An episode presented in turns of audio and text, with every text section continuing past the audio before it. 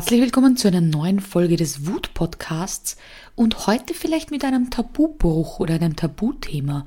Und zwar war ich das letzte Mal bei einem Podcast eingeladen zu einem ähm, ja, Tabubrecher-Podcast ähm, zum Thema Sex und Wut oder auch Partnerschaft, Sexualität, körperliche Nähe und Wut und ob es das gibt und ja, da habe ich mir gedacht, erzähle ich euch natürlich auch gerne, wie das Interview war, werde es auch gerne unter dieser Podcast-Folge verlinken. Hört gerne rein, da lernt ihr mich auch von einer anderen Seite kennen, aber meine Learnings, meine Überlegungen, die teile ich gerne mit euch. Ja, und da ist natürlich die Frage, gibt's Wut beim Sex? Ist nicht Sex was Lustvolles? Wo passt da die Wut rein und wie ist das überhaupt gemeint? Und im Zuge der Gespräche sind wir immer mehr draufgekommen, dass es darum geht, Nein zu sagen, wenn man in der Liebe, in der Leidenschaft vielleicht etwas nicht machen möchte. Und da meine ich jetzt natürlich, da schließe ich das aus, also jeglicher sexueller Übergriff, eine ähm, sexuelle Nötigung oder Vergewaltigung, da, davon rede ich hier nicht, sondern ich rede von einer liebevollen Partnerschaft, aber doch von dem einen oder anderen während diesem leidenschaftlichen Matratzensport, worauf man eigentlich keinen Bock hat. Manchmal beginnt es auch schon damit, dass der Partner oder die Partnerin den anderen verführen möchte, vielleicht ein bisschen, naja, überreden würde ich vielleicht sagen, einfach so ein bisschen anklopft und schaut, hey Schatz, hast du Bock? Man hat vielleicht gerade keinen Bock, vielleicht ist man mit dem Kopf gerade beschäftigt und gerade wir Frauen sind da ja ein bisschen anders gestrickt. Wir haben ja lieber Sex, wenn alles gut ist, alles geklärt ist, alles erledigt ist, in den meisten Fällen. Und dann fühlen wir uns so richtig, dass wir uns fallen lassen können. Bei Männern habe ich mir sagen lassen, ist das ein bisschen anders. Die können das auch gut nutzen, um, ja, ich würde jetzt sagen, vielleicht nicht Druck abbauen, aber zumindest den Kopf frei zu bekommen. Und hier fängt es schon an, dass der eine eigentlich gerne alles erledigt wissen möchte, äh, ausgeruhter sein möchte ähm, und ja, ich sag mal, in seiner Mitte. Der andere aber sagt, okay, wenn der Tag so richtig stressig war, oh, dann freue ich mich so auf eine liebevolle, leidenschaftliche Runde. Und hier ist es auch ganz wichtig, dass hier keiner sich, ja, ich würde sagen, überreden lässt oder irgendwie schlechte, ja, ein schlechtes Gefühl dabei hat und sagt, ach, mache ich doch einfach. Und da spreche ich vor allem die lieben Frauen an. Oft weiß ich aus Erfahrung von vielen Gesprächen, dass die Frauen dann sagen, mache ich halt. Und dann ist das so ein Abhaken der To-Do-Liste. Und ja, auch wenn das vielleicht nach ein paar Minuten vorbei ist und man das Gefühl hat, man hat dem anderen jetzt einen Gefallen getan, es ist kein gutes Gespräch mit sich selbst. Es ist kein gutes Gespräch zu sich selbst zu sagen, eigentlich wollte ich nicht und ich habe es nur gemacht, damit der andere Ruhe gibt. Ich glaube, wenn man das dann aussprechen würde, würde das sich derjenige auch nicht wohlfühlen. Das heißt, wir haben es uns und dem Partner gegenüber, ist es eigentlich ganz wichtig zu sagen, wenn wir Bock haben, haben wir Bock, wenn wir keinen haben, haben wir keinen. Und sollten nicht eigentlich beide Lust drauf haben, damit Lust entstehen kann?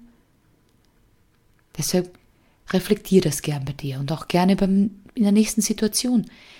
Manchmal hilft es auch zu sagen, was hätte man denn gerne in der Situation? Wie, was sind denn die Rahmenbedingungen? Jetzt spreche ich zum Beispiel Eltern an. Wenn ihre Kinder im Beistellbett neben dem Bett liegen oder in Hörweite sind oder irgendwo, wo man das Gefühl hat, sie könnten sofort bei der Türe reinplatzen, dann haben die wenigsten Lust und richtig Bock drauf, weil immer ein halbes Ohr irgendwo anders ist. Wie könnte man vielleicht aber das Setting anders gestalten, so dass es für beide schöner ist? Was braucht jeder? Es gibt Männer und Frauen, die ein längeres Vorspiel brauchen, um in Stimmung zu kommen, um eben die Alltagssorgen, die Probleme, vielleicht den Ärger des Tages abzulegen, einen Übergang zu schaffen von dem Alltag zu einem besonderen Moment. Es gibt andere, die sagen, nee, das brauche ich nicht. Wenn ich rattenscharf bin, dann runter mit der Wäsche und rauf auf die Mutti. Ich hoffe, ich habe euch einen kleinen Lacher, für einen Lacher gesorgt bei euch. Aber ihr wisst, was ich meine. Die brauchen das nicht. Aber sprecht das gerne ab, weil sowohl das eine als auch das andere, wenn das nicht ausgesprochen ist, kann da wirklich zu ja, unangenehmen Situationen führen, auch in langjährigen Partnerschaften. Ich kenne Beziehungen von mir, da dachte ich immer, es ist alles in Ordnung. Und vielleicht ist euch das in der letzten Zeit aufgefallen, Ganz viele Beziehungen trennen sich, weil eben nicht gesprochen wurde. Und ich finde es so schade, weil gerade das Aussprechen ist so wichtig. Aber natürlich, ich kenne auch die Fälle, wo man sagt, oh, das ist mir unangenehm, Anita. Ich kann meinem Partner das nicht so sagen.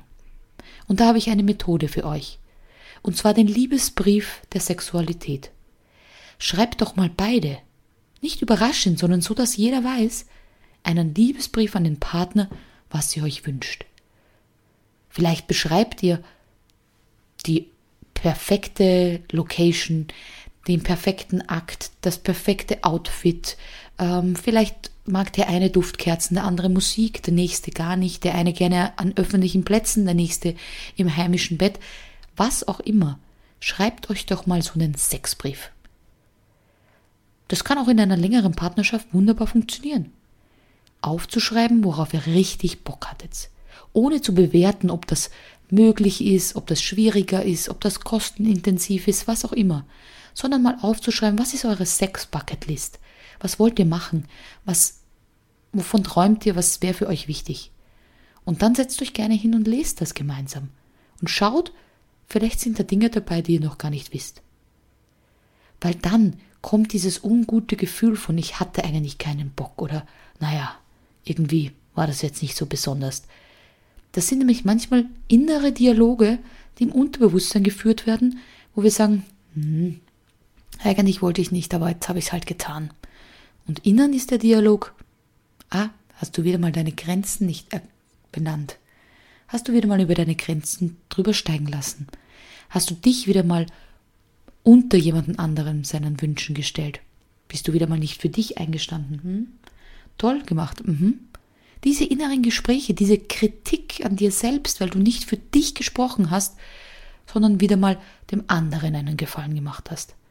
Und das ist bei Jugendlichen ganz oft der Fall und bei jungen Partnerschaften auch ganz oft, weil sie immer Angst haben, dass die Partnerschaft sofort zugrunde geht oder zerstört ist, wenn man ein offenliches, äh, offenes Gespräch führt. Aber ich glaube, es ist ganz, ganz wichtig. Das heißt, nutzt gerne die Zeit und sprecht das aus, was euch am Herzen liegt. Oder schreibt es auf. Und dann werdet ihr sehen, ist die Wut auf dich selbst, auf den anderen vielleicht, dass der was wollte, worauf ihr keinen Bock hattet.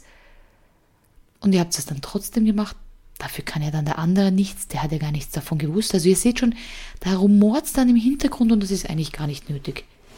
Also in diesem Zusammenhang, sucht ein Gespräch, sucht eine Kommunikation, irgendeinen Weg mit dem anderen darüber zu reden und dann ist die Wut in der Sexualität in diesem Fall auch gar nicht mehr nötig. Also, ich wünsche euch viel Spaß bei eurem Brief an euren Partner oder eurer Partnerin und freue mich auf die nächste Folge. Eure Wutmacherin Anita.